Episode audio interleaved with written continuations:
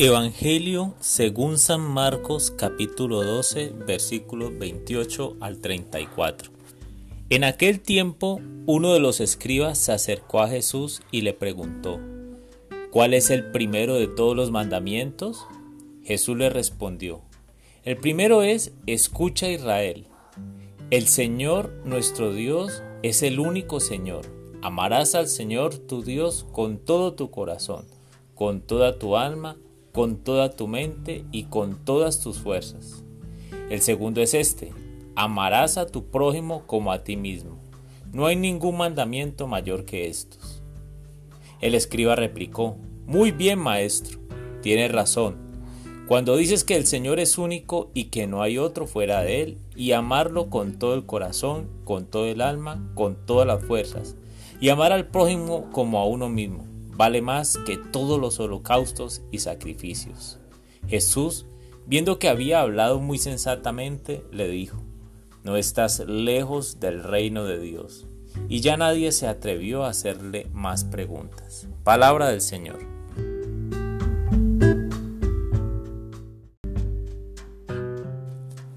Hola mis amigos. El contexto del Evangelio de hoy nos remite a una de las plegarias más antiguas del judaísmo, Shema Israel, es decir, escucha Israel. El Señor nuestro Dios es el único Señor y amarás al Señor tu Dios con todo tu corazón, con toda tu alma, con toda tu mente, con todas tus fuerzas. Esta es la verdad monoteísta, un único Dios. San Pablo exhortaría en las cartas a volvernos a Él, es decir, a convertirnos, a cambiar nuestra mentalidad, a tener nuestra mirada en el único Dios vivo. Esto significa que toda la obra de Cristo Jesús inicia de Dios y en Él acaba, porque la transforma en su propia gloria. En resumen, un único Dios. El problema está con nuestras obras que a diferencia de las de Jesús a veces siguen a diferentes dioses. Amamos con todas nuestras fuerzas a dioses humanos o ponemos nuestro corazón en dioses materiales ¿Y qué decir de nuestra alma, lejos de dar la gloria a Dios? Por otro lado, amarás a tu prójimo como a ti mismo. Diría una amiga psicóloga, sea amable contigo, lo suficiente como para aceptarte incondicionalmente.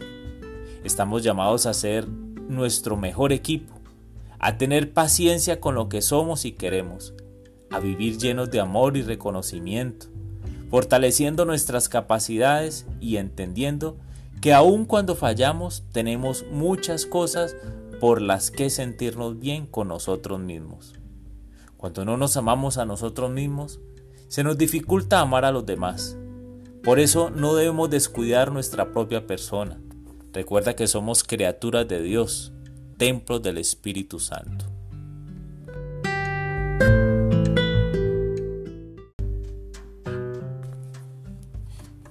Quiero para este momento de oración recordar la letra de una canción de Mauricio Allen. Se llama Dios te hizo también. Y es que eso somos. Criaturas perfectas. Dios no se equivocó. Solo somos un reflejo de un trabajo bien hecho. Un retrato de amor. Dios te hizo también y contigo no descansó. No escatimó Eres lo más bueno y lo más hermoso del mundo. Y todo eso está en tu corazón. Cuando Dios pensó en ti, no hizo más que sonreír e hizo un tatuaje de tu nombre en su mano. Cuando Dios pensó en ti, dijo, te haré igual a mí. Dios, todo está bien porque estás conmigo. Todo está bien. Dios te hizo también porque cuidó de cada detalle. Y es que cada milímetro en tu cuerpo fue calculado por Dios.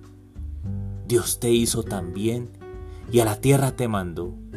Ha sido un regalo. Amén.